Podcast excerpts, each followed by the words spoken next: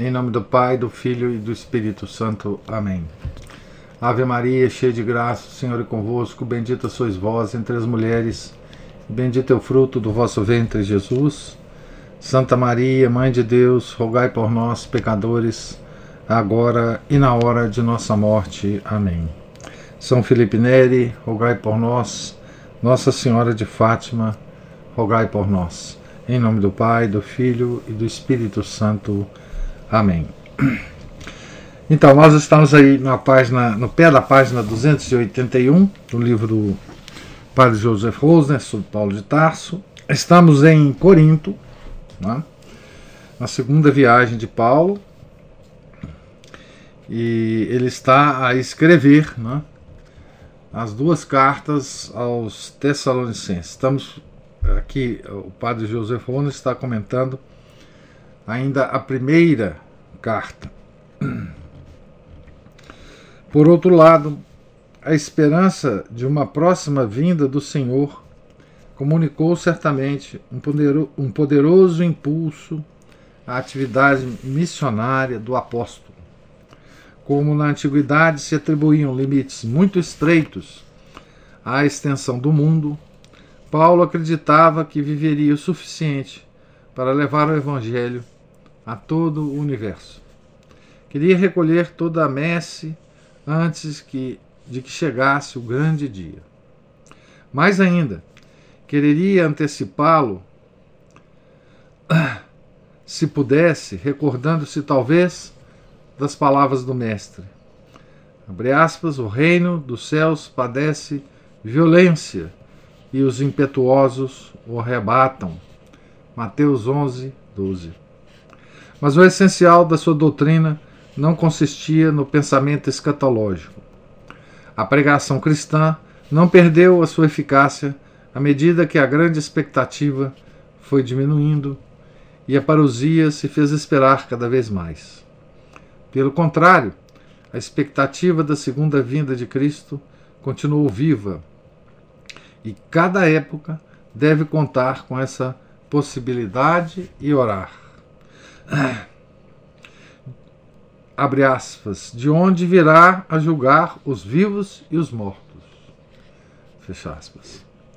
O crepúsculo dessa ansiosa espera. O Messias deveria chegar durante a noite, segundo o conceito de então. Transforma-se em aurora e um novo dia se erguia, iluminado agora pelo sol de Cristo. Antes de tecer considerações sobre a segunda vinda de Cristo, Paulo começa, portanto, por estabelecer as bases de um programa de vida moral. Abre aspas, esta é a vontade de Deus, a vossa santificação. Capítulo 4, versículo 3. A santificação do homem interior pela existência em Cristo. A santificação de todo o ser especialmente da sua vida sexual e das suas relações com o próximo nos negócios. Então, a base moral, né? A Paula agora vai atualizar, né? O decálogo.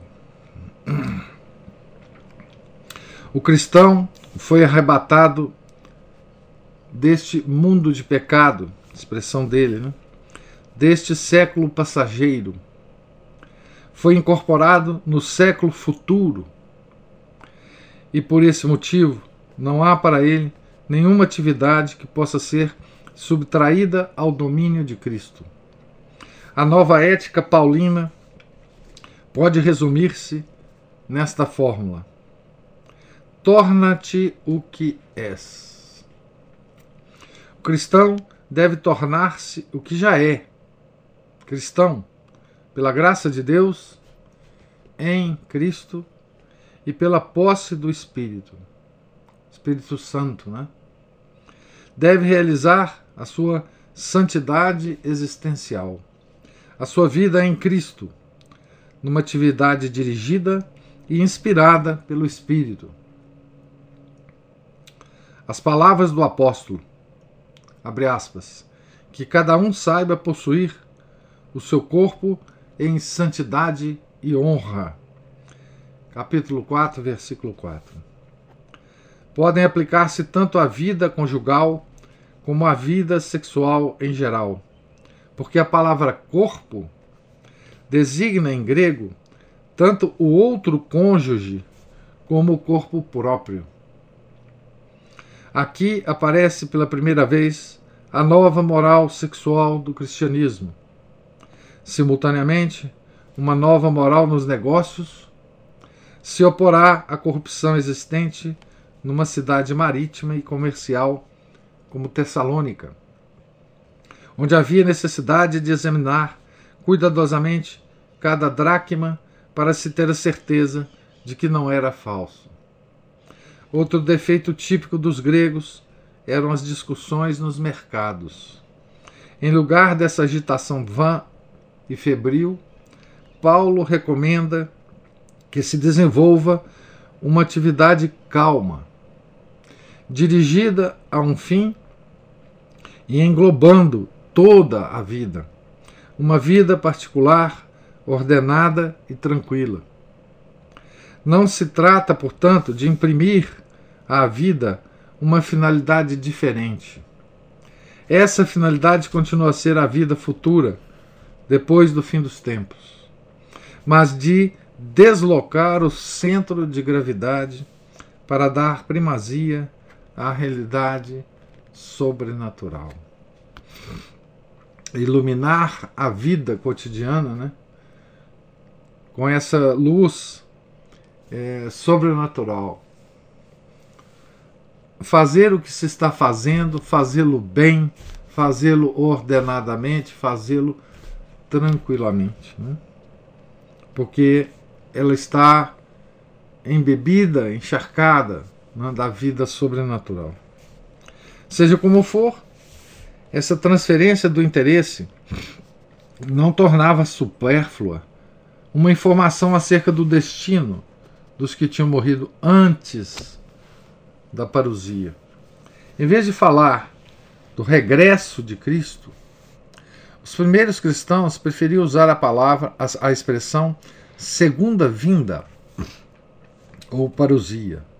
Na época do Império, entendia-se por essa palavra a visita oficial do imperador a uma cidade. Parousia, né? Tais visitas eram anunciadas por arautos e costumavam comemorar-se com jogos públicos e sacrifício aos deuses, com a inauguração de estátuas e monumentos, ou o lançamento de moedas e medalhas comemorativas, ou ainda uma inauguração de um novo sistema de contagem do tempo. Impressionava-se assim a imaginação popular e procurava se tornar inesquecível o acontecimento. Nenhuma palavra poderia ser mais adequada para descrever o regresso triunfal de Cristo. Muitos tessalonicenses, influenciados pelos conceitos pagãos e judaicos, pensavam que o estado da alma após a morte, desculpem, era a extinção da consciência. Uma espécie de sono espiritual para o qual já não havia despertar, uma existência de sombra, inconsciente e sem consolo.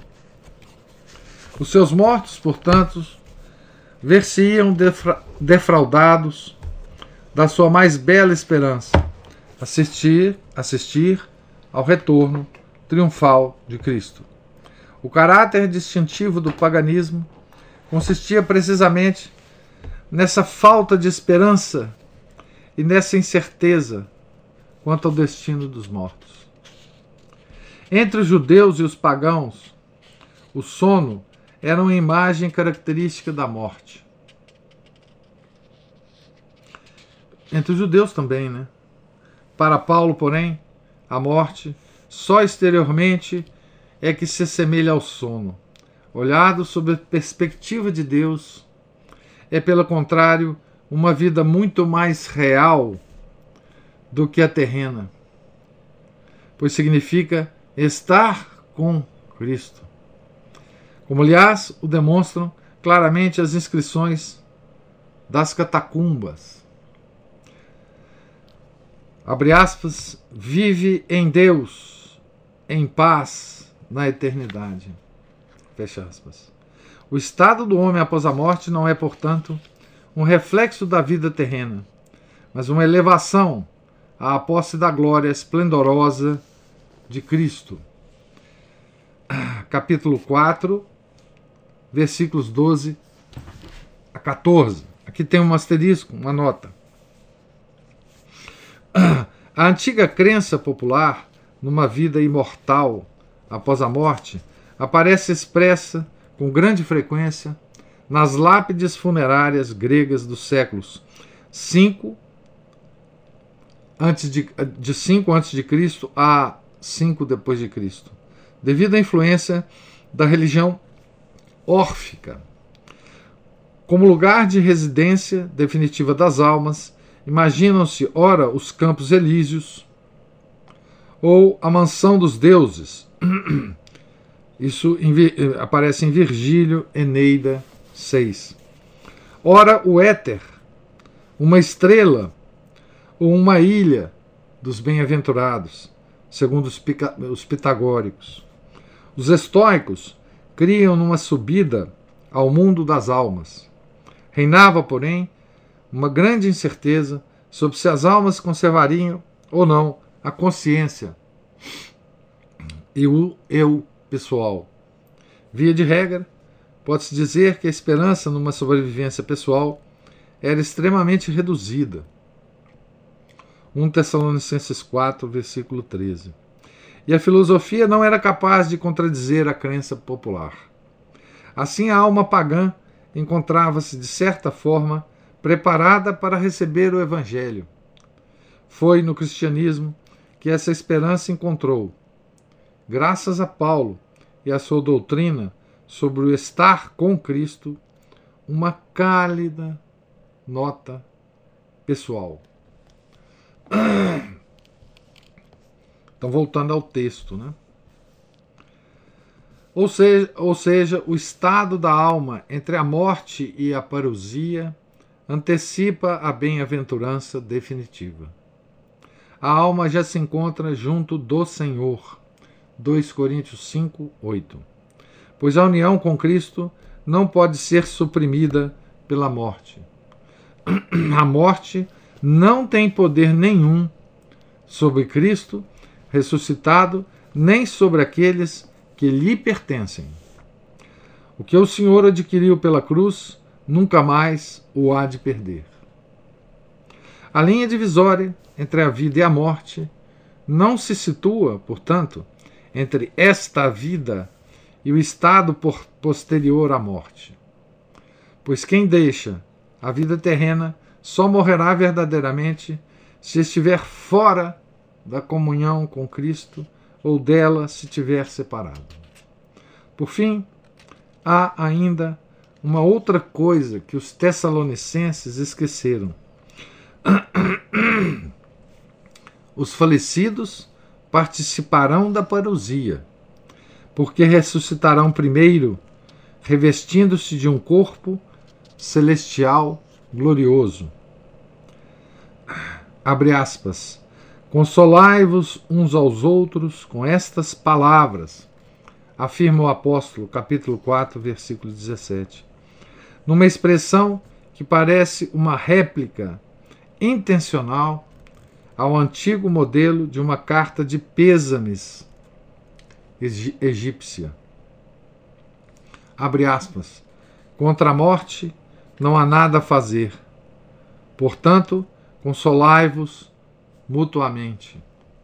Fecha aspas. As imagens e o colorido com que Paulo descreve a parousia foram extraídos dos evangelhos, dos profetas e dos apocalipses judaicos da época.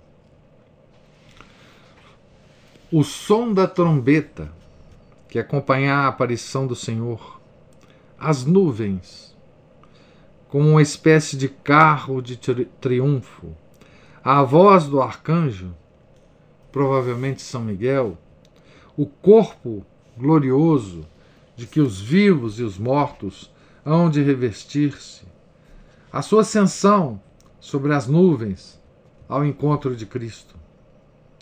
Nas palavras nós, os vivos, os que ficamos, né, são palavras do São Paulo, né?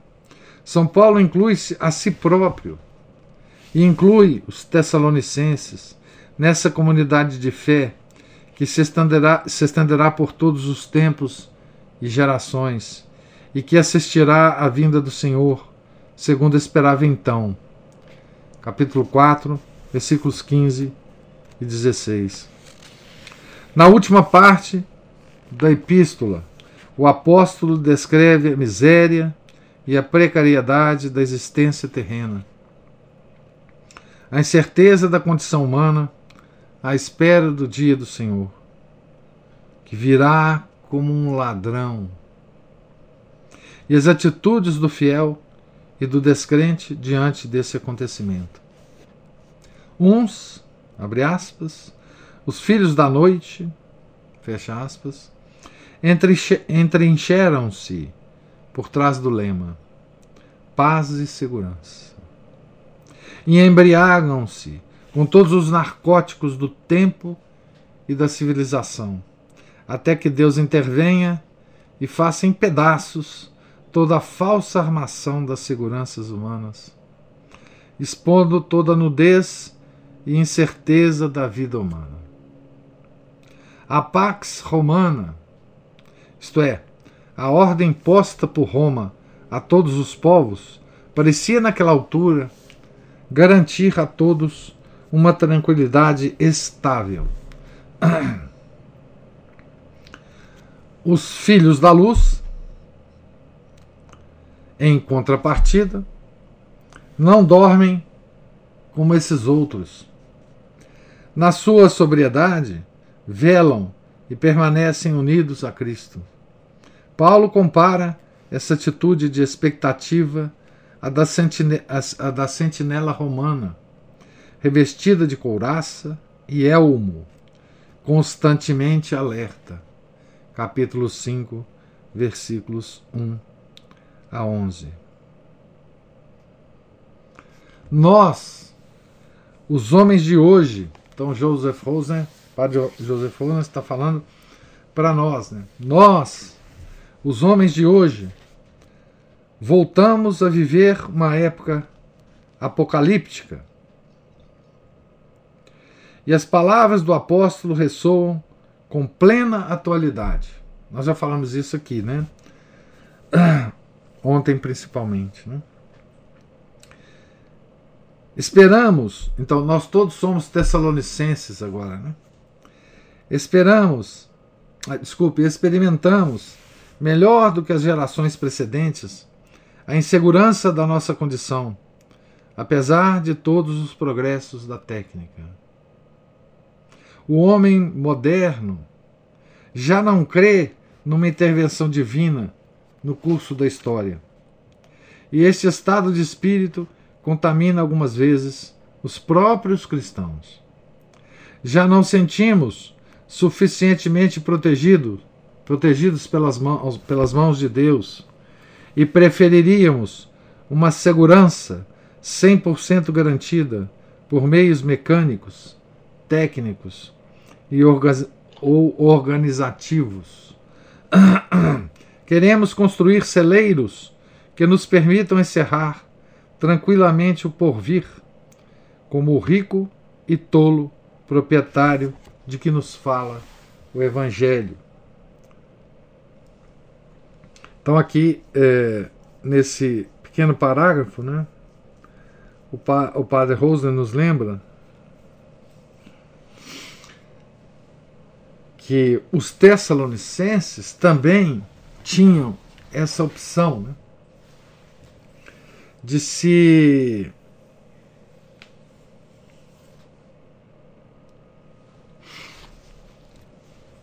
de procurar a segurança é, do século. Né?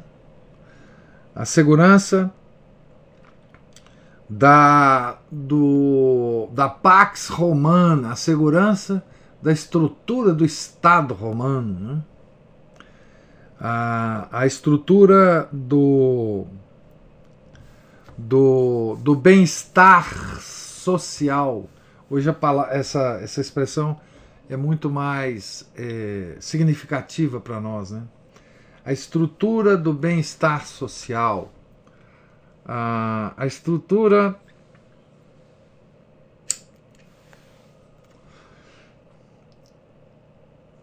dos bens particulares. Não é? Mas veja, ele chama a esses que procuram isso, não é? que acreditam nisso, né? os filhos da noite. Né? Os filhos da noite. Agora, os filhos da luz. Os filhos da luz. Em contrapartida, não dormem como esses outros. Não dormem como esses outros. Né? Velam e permanecem unidos a Cristo. Certo? Então, isso é uma, uma, um ensinamento para nós. Né? Hoje nós acreditamos, nós somos os filhos da noite por excelência. Né? Nós acreditamos hoje que há uma superestrutura construída pelos homens que vão nos dar a felicidade total aqui na Terra. Né? Nós não precisamos mais de Deus nós é, recu re o recusamos porque nós já temos a tranquilidade. Né? O Estado está aí, a ciência está aí. Não é? a, a ciência como substituta da providência divina está né? Tá aí. Né? Nós podemos recorrer a isso. Né? Então, Hoje nós somos é, os Tessalonicenses por excelência. Né? A epístola inclui, conclui com a tríplice exortação à alegria, à oração e à ação de graças. Estais sempre alegres. Aspas aqui, né? Orai sem cessar.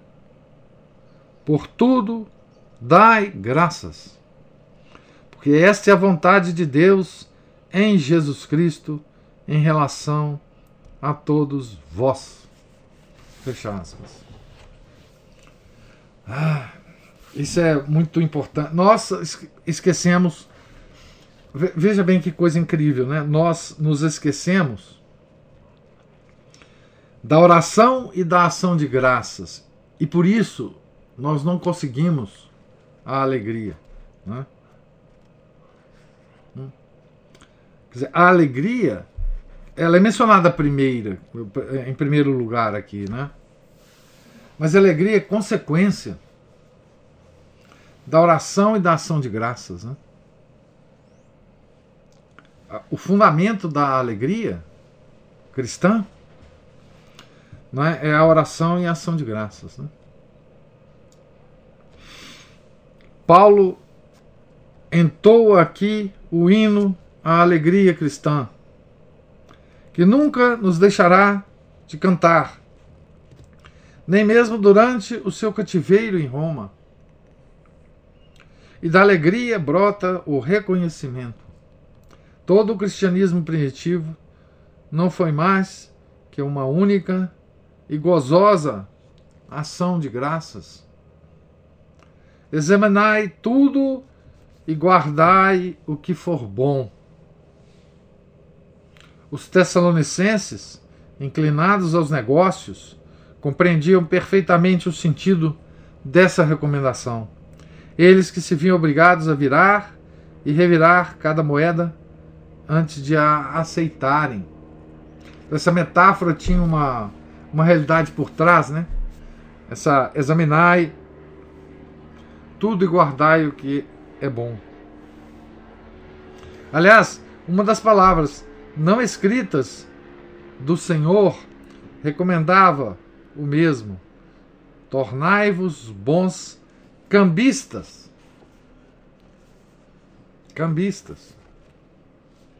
O ósculo e o abraço constituíam então, talvez por influência das formas de cortesia gregas, a saudação habitual entre os judeus cristãos e mesmo entre os discípulos de Jesus. Então, ver Lucas 7, 45, Marcos 14, 45. São Paulo introduziu esse costume no serviço divino, como se percebe pelo modo como gostava de terminar as suas cartas. Abre aspas, saudai-vos uns aos outros com o ósculo santo. A primeira carta aos Tessalonicenses, capítulo 5, versículo 26, 1 Coríntios 16, versículo 20, 2 Coríntios 13, versículo 12. Nas futuras reuniões de culto, esta carta seria lida e a saudação de Paulo reproduzida sobre a forma do santo ósculo fraterno. Silas, então, está escrita a carta, né? Lá no na, na oficina do, do Áquila, né? Em Corinto. Silas relê a carta em voz alta. Não há nada a corrigir. As folhas são coladas umas às outras, de modo a formarem um rolo.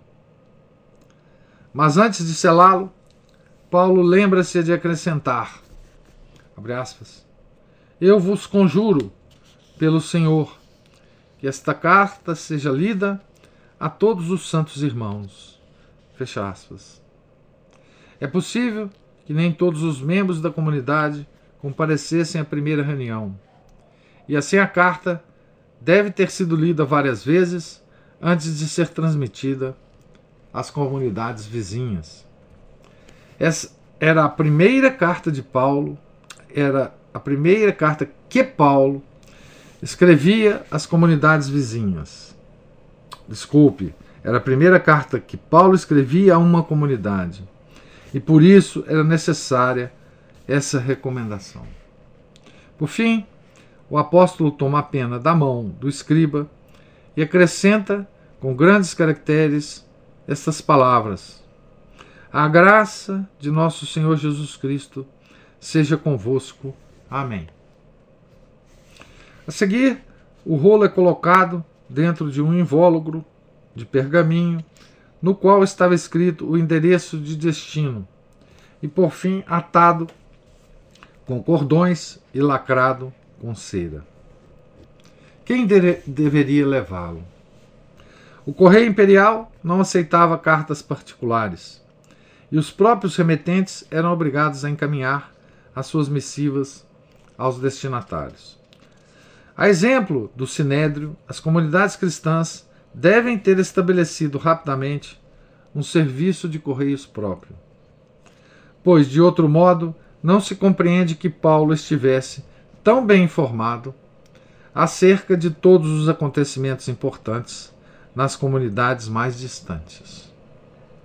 Mas na data em que foi escrita a epístola aos Tessalonicenses, essa organização ainda não existia, e é provável que Silas e Timóteo tivesse embarcado para Macedônia na primeira ocasião propícia, ou então que a carta tivesse sido confiada a alguns irmãos de Tessalônica, vindos a Corinto para tratar de negócios. Com a primeira epístola aos Tessalonicenses, a Sagrada Escritura ganhou um novo gênero literário. Isso não existia realmente, né? Na Sagrada Escritura o epistolar, uma das formas mais diretas e mais vivas de comunicação humana. O apóstolo não era um escritor, nem tinha a tranquilidade necessária para isso. E assim, a forma epistolar, com seu modo de expressão livre de normas fixas, convinha especialmente ao seu temperamento impulsivo, aos seus estados de alma que variavam bruscamente, ao trabalho febricitante a que se entregava, à sua alma repleta de sentimentos violentamente contraditórios e aos pensamentos tempestuosos que o assaltavam subitamente. Essa é uma boa descrição psicológica de Paulo, né? Que o padre Rosen faz aqui, né? É o, o temperamento. É, hoje a gente gosta de falar de temperamento, né? É o temperamento colérico, né? É, que Paulo tinha, né? Sabia que tinha, inclusive. Né? Por outro lado, apreciava bastante a arte de escrever. Segundo os rabinos, apenas seria uma das coisas que Deus teria criado ao anoitecer. Esse é ótimo. Ao anoitecer do último dia da criação.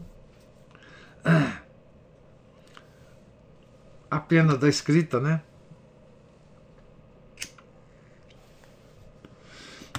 Tertuliano afirma no século II que Tessalônica era uma das cidades onde ainda se liam as cartas do apóstolo no original.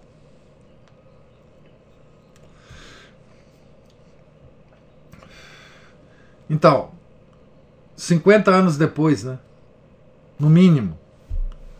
Se está no século II, 50 ou mais anos depois de ter sido, ter sido escritas, aquela carta que ele escreveu, né, o que Silas escreveu, o que Timóteo ajudou a escrever, ainda existia. Né? Os irmãos tinham assim a impressão de entrar em contato com a sua voz e os seus gestos. Imagina a, a, a emoção né, de ler as, as cartas de Paulo no original. Né? A providência não quis que uma única linha autógrafo do apóstolo chegasse até nós. Quando se conservaram centenas de papiros de conteúdo inteiramente anódino. Mas pouco importa, porque também aqui vale a expressão. A letra mata e o espírito vivifica. Então, é verdade, né? não temos é, as cartas originais né? de Paulo nem fragmento, né? Nem fragmento delas. A Aline falou uma coisa bem antes aqui, mas eu não quis interromper a, a, a leitura. Vamos ver aqui. O professor São Paulo estava explicando as três igrejas: triunfante, militante e padecente. De certa forma, sim, Aline. Ele não fala da padecente, né? Mas ele fala assim da triunfante e da militante, certamente, né? A militante somos nós, né? Os filhos da luz. Tá certo? Os filhos da luz. Que não dormimos como os filhos da noite, né? Que é que nós nos entregamos à oração e à ação de graças. Né? Nós vivemos já uma vida sobrenatural. Né? Nós não colocamos a nossa esperança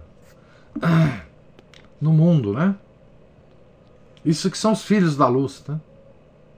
Nós sabemos que por mais segurança material que nós dispomos, né? isso não significa segurança algum. Né? A nossa segurança está na providência. Né? Na providência. Então, essa é a igreja militante. Né? Ah, aqui, então o padre Rosner termina né, a, a sua os seus comentários, a primeira carta aos Tessalonicenses. Né? E aqui ele vai começar, nós vamos começar com ele hoje, depois.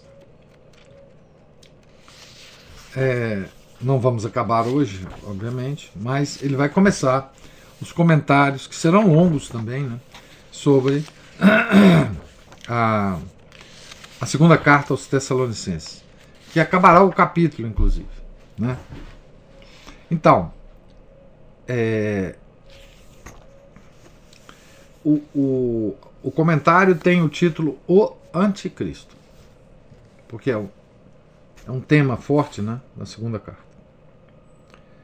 Tinham transcorrido apenas três meses após a primeira epístola aos Tessalonicenses, quando surgiram novas perturbações e novos mal-entendidos. Homens ociosos e semeadores de mexericos que preferiam viver piedosamente à custa dos outros, a ganhar o seu pão trabalhando. Hoje nós temos uma uma quantidade enorme destes, né? que preferem viver à custa dos outros a ganhar o seu pão trabalhando, e a cumprir os seus deveres de Estado, passeavam por toda parte com caras compridas e ar apocalíptico, discutindo todo tipo de presságios que afirmavam ter pressentido e clamando Está próximo o dia do Senhor. Ah, Apocalipse está aí. Numa palavra, comportavam-se como se os seus dias estivessem contados, alegando alguma pretensa revelação feita por algum profeta durante o serviço divino, citando alguma palavra atribuída a Paulo, ou talvez mesmo alguma epístola falsa, erroneamente considerada do apóstolo.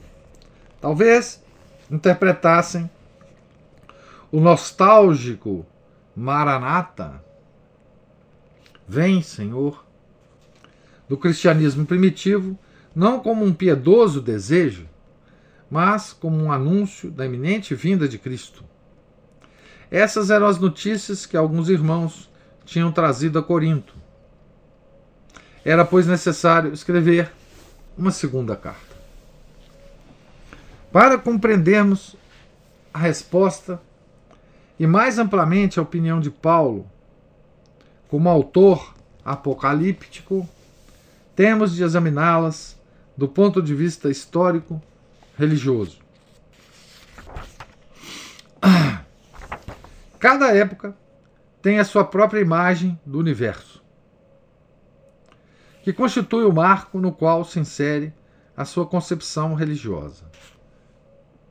Preste atenção nessas palavras aqui, porque isso tem muito a ver com a, a ciência moderna, tá? Cada época tem a sua própria imagem do universo, que constitui um marco, o, mar, o, o marco, no qual se insere a sua concepção religiosa.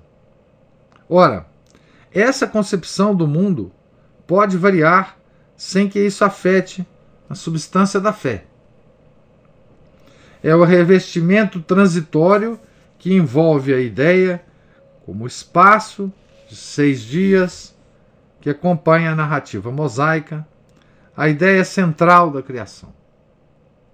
Ele coloca seis dias aqui, entre aspas, tá? E eu vou fazer uma observação aqui depois de, sobre isso.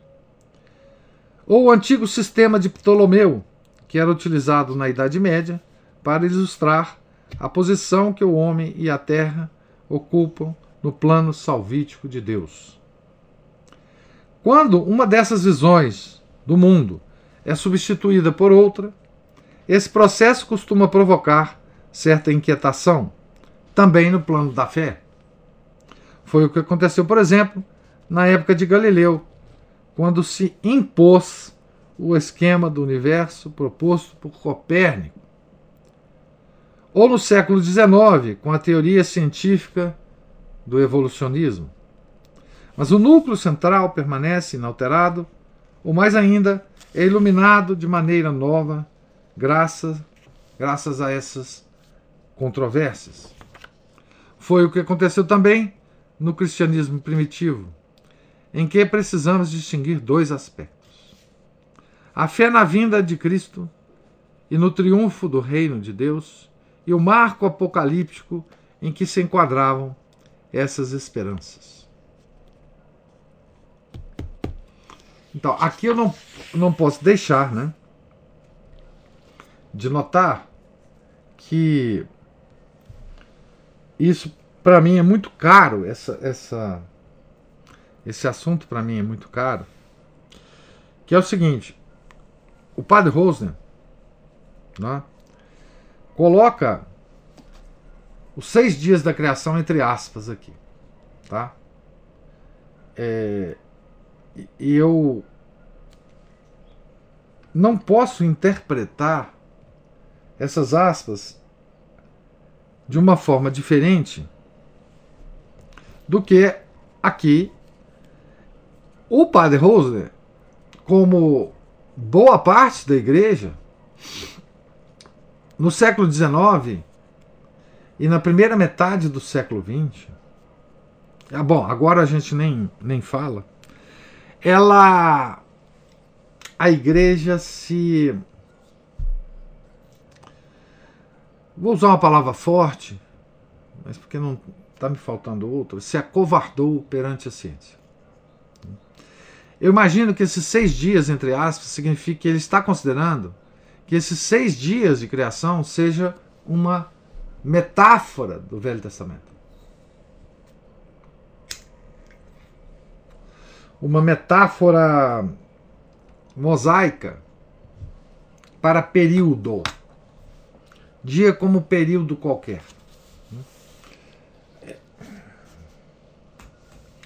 É, eu não considero assim. Né?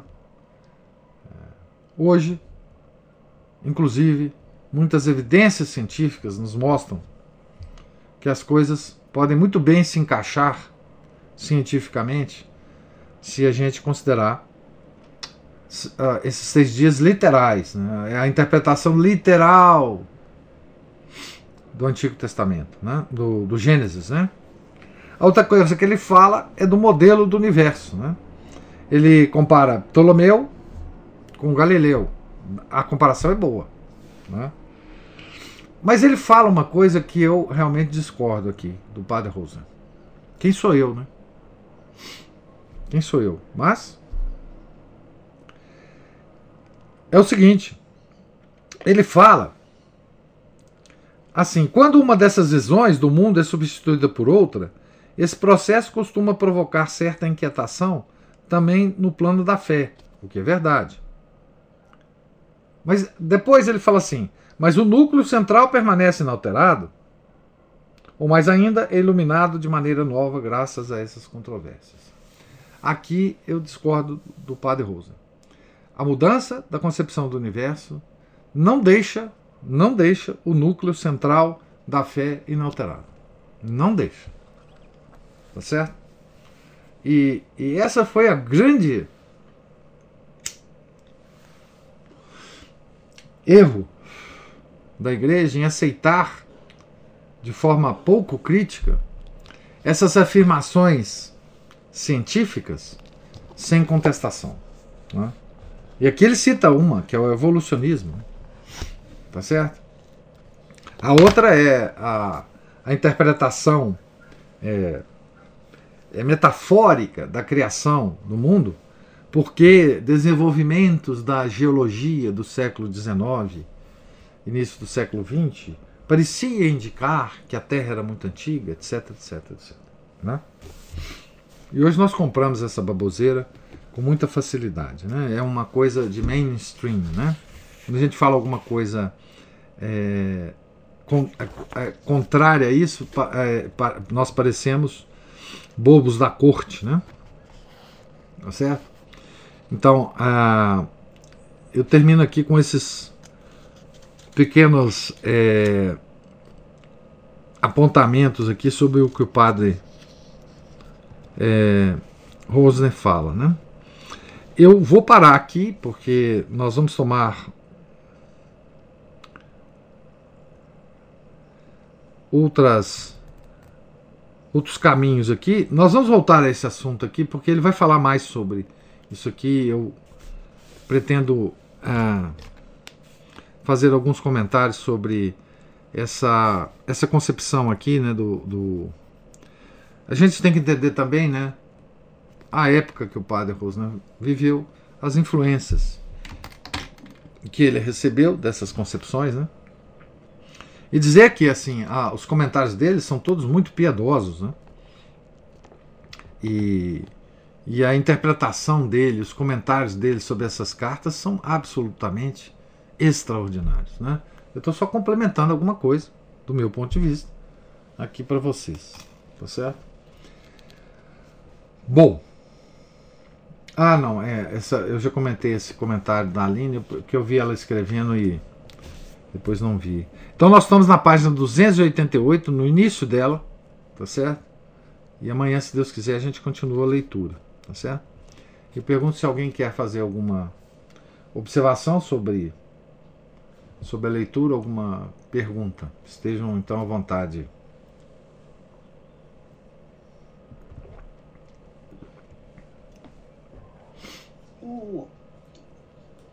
Aqui nesse finalzinho, antes do senhor ler esse começo aqui do Anticristo, é, me fez pensar em mais uma coisa que é, ontem a gente estava falando né, sobre Nossa Senhora de Fátima, e a outra coisa que Nossa Senhora de Fátima fala.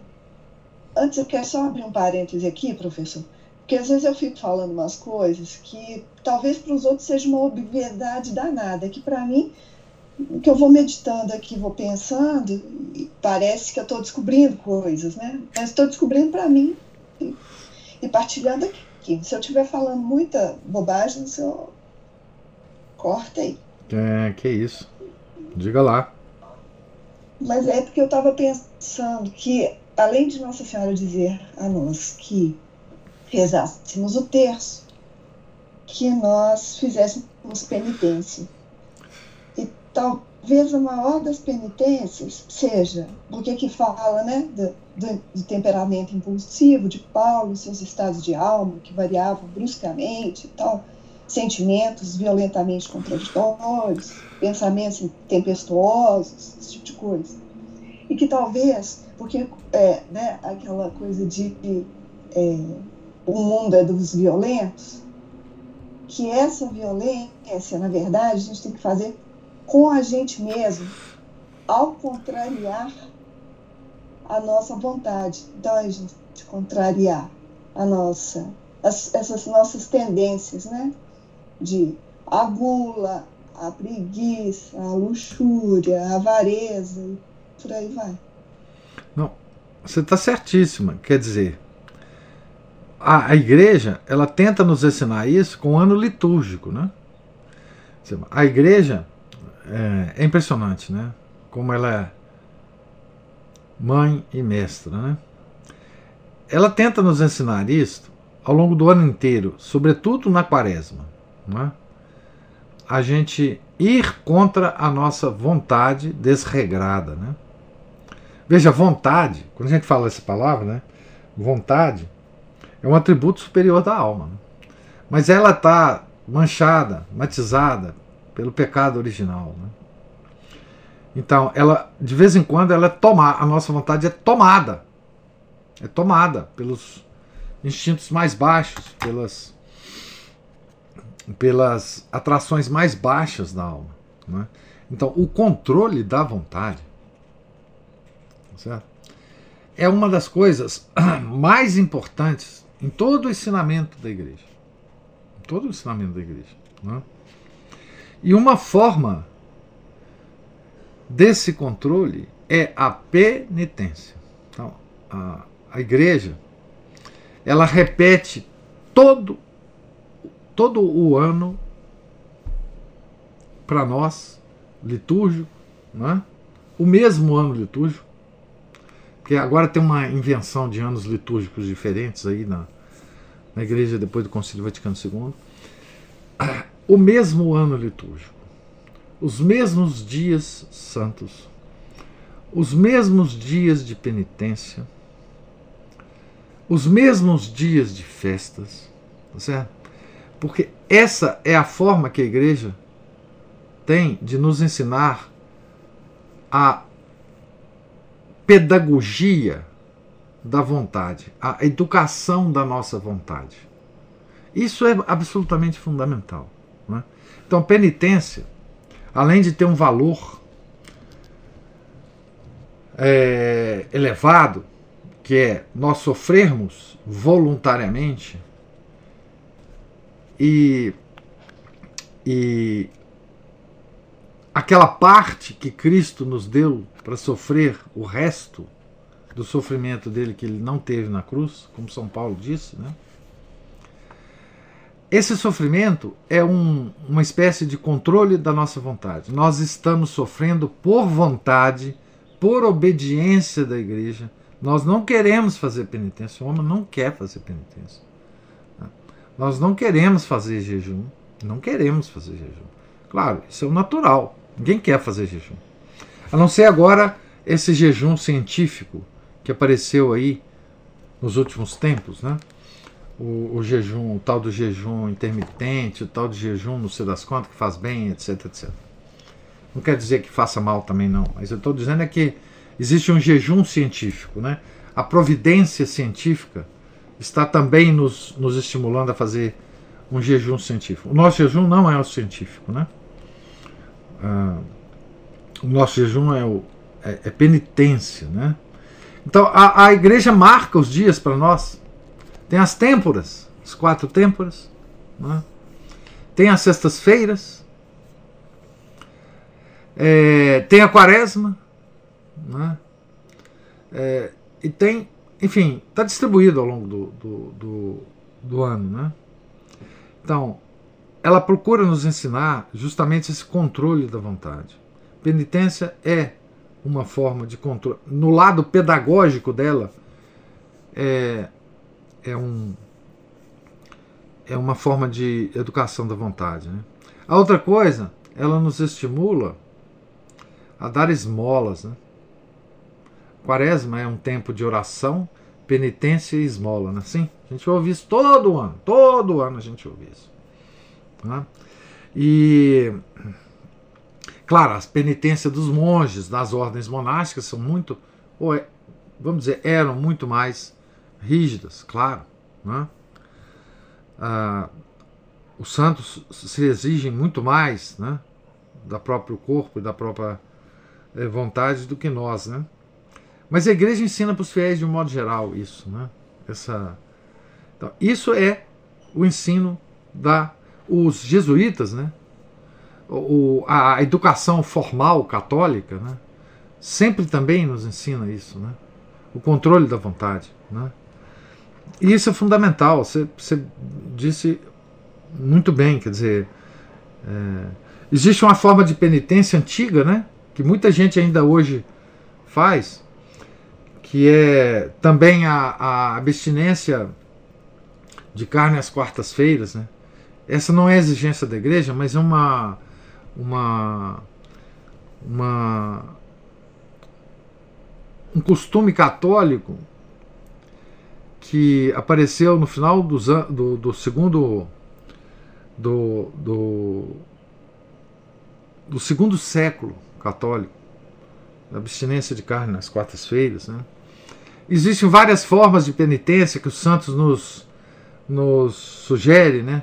Santa Teresinha, por exemplo, várias sugestões de penitências, é, micro penitências ao longo do dia que ninguém vê que você está fazendo, né?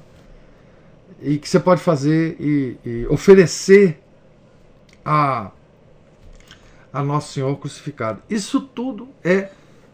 A igreja tem uma palavra para isso, né? Mortificação dos sentidos. Mortificação da vontade. Você matar a sua vontade por algum tempo, né? fazê-la morrer, né? em louvor a, a nosso Senhor Jesus Cristo. Né? A, a, igreja ela é, é, a mestra disso, né? das mortificações. Né? É, e a mortificação da vontade é uma das principais. Né? Ah, a mortificação da inteligência também. Né? Enfim, é uma beleza isso, né? é uma beleza a doutrina da igreja. Né? É uma beleza, porque ela está completamente sintonizada com a psicologia humana. Você está falando dos temperamentos, né? As pessoas que vão contra os temperamentos. Paulo é o exemplo, né? Que toda discussão sobre temperamentos, quando é feita por um católico, né? Não por, por esses uh, psicólogos que aparecem de vez em quando falando sobre isso, mas os exemplos do temperamento colérico são tipicamente São Paulo e São Francisco de Sales, que, que passa a ideia do santo mais pacífico, mais tranquilo. Mas São, o São Francisco de Sales era colérico. Né? Ele só conseguiu essa imagem de um santo pacífico, tranquilo, porque ele tinha um domínio sobre a vontade dele, é uma coisa impressionante. Né? A vontade dele, ela seguia mortificada o tempo inteiro. Né? Então, assim, é, sim, nós temos, nós temos ensinamentos na igreja, pérolas, não é? pepitas de ouro para nos controlar, né? sim, vontade é fonte de pecado. Né? A vontade descontrolada é fonte de pecado. Né? E como que é a mortificação da inteligência? Ah.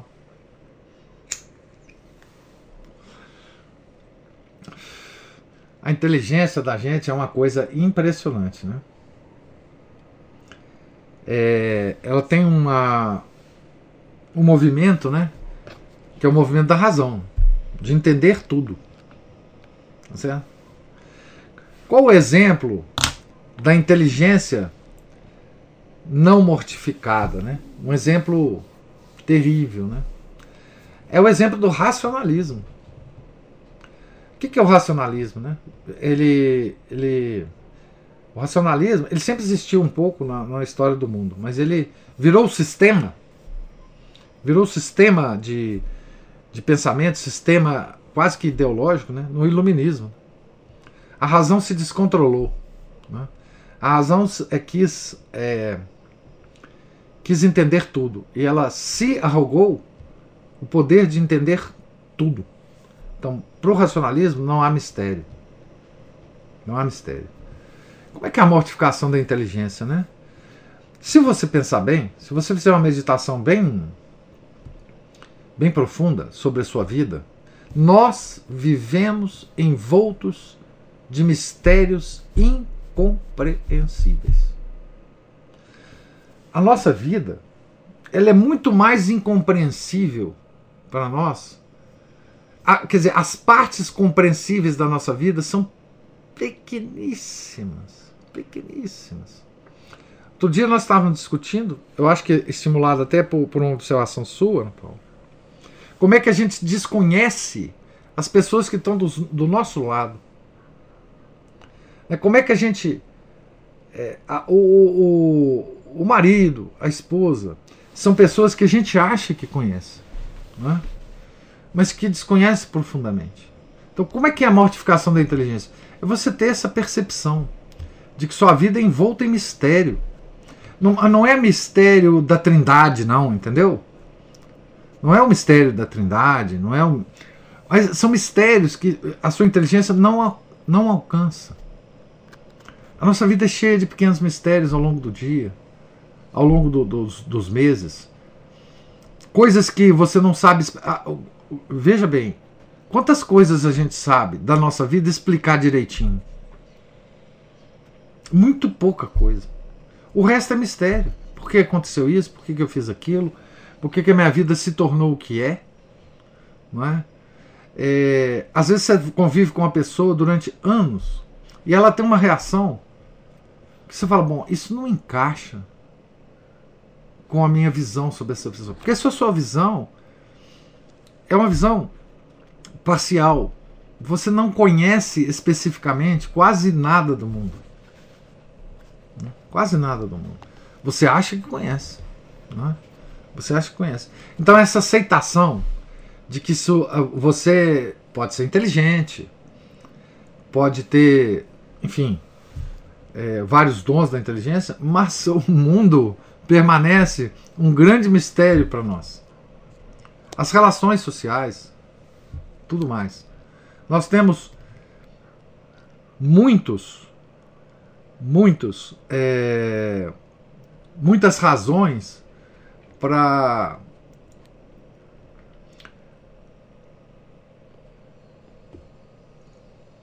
para limitar a nossa inteligência ao pouco que ela pode nos dar. Mais uma vez, isso é um convite a quê? A nós termos fé na providência de Deus. Providência de Deus. Tá certo? Então, veja que isso tudo são ensinamentos da igreja. Não estou é? falando nada de novo aqui. Mas é porque a gente não percebe, né? A gente não percebe o tanto de mistério que nos envolve. Né? O tanto de mistério que nos envolve no dia a dia. Que a nossa inteligência é incapaz de fazer todas as ligações. O problema é que nós vivemos num, num, num mundo científico, né? que a gente acha que entende tudo. Que a gente acha que é capaz de explicar qualquer ser humano que nos. É, que, que, que, que, são próximos de nós. Né? Aliás, a gente é capaz de explicar até os que são estão longe da gente. Né?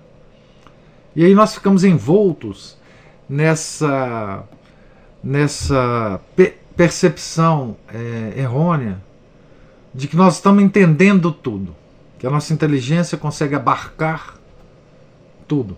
É claro que alguns digam, não, não, Santíssima Trindade realmente não entendo, é um mistério para mim, mas o resto eu entendo, não entende. Não entende. Tá? Então é mais ou menos isso. Né? Você abrir mão desse seu, dessa sua espécie de um tipo de soberba, né? De achar que você está entendendo tudo, né? E outra, essa é uma fonte de julgamento, né? Que a gente tem muito com relação aos outros, né? Como a gente acha que entende aquela pessoa, quando ela faz alguma coisa inesperada, a gente se sente tão tranquilo, né? De levantar o dedo e acusar e chamar atenção. Né?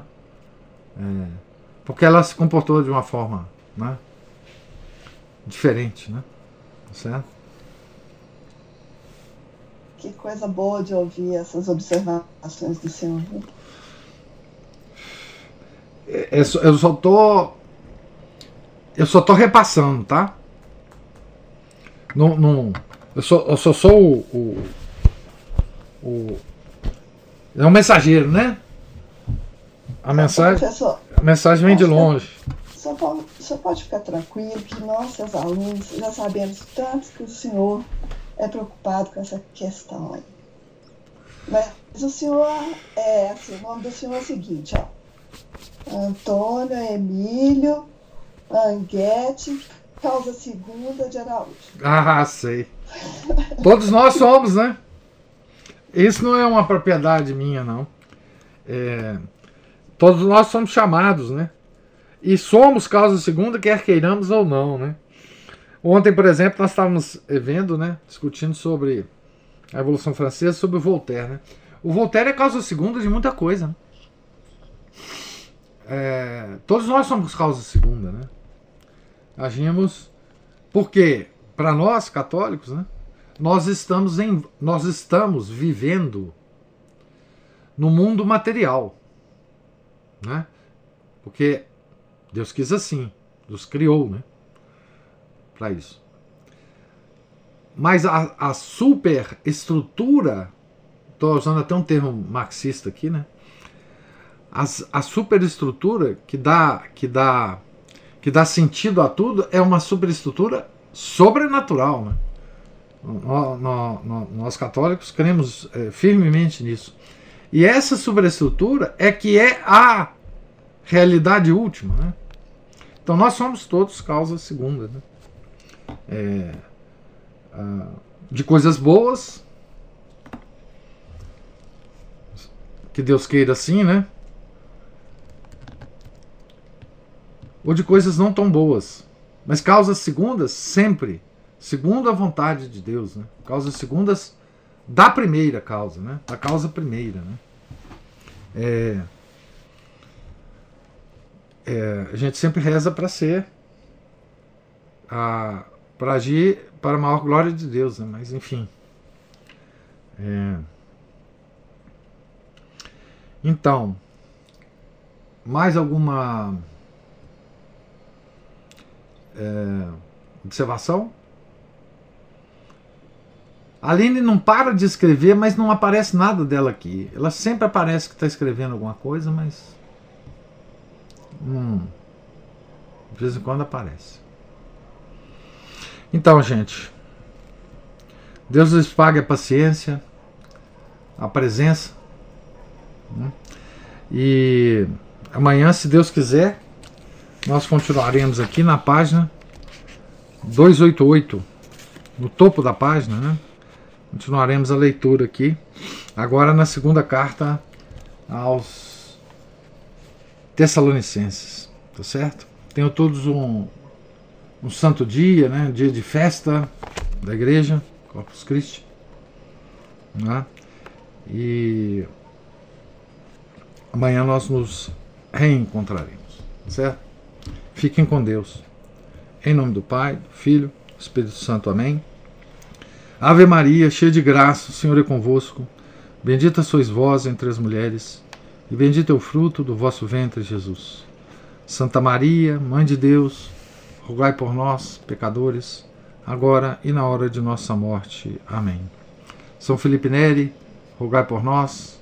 São Paulo Apóstolo, rogai por nós. Nossa Senhora de Fátima, rogai por nós.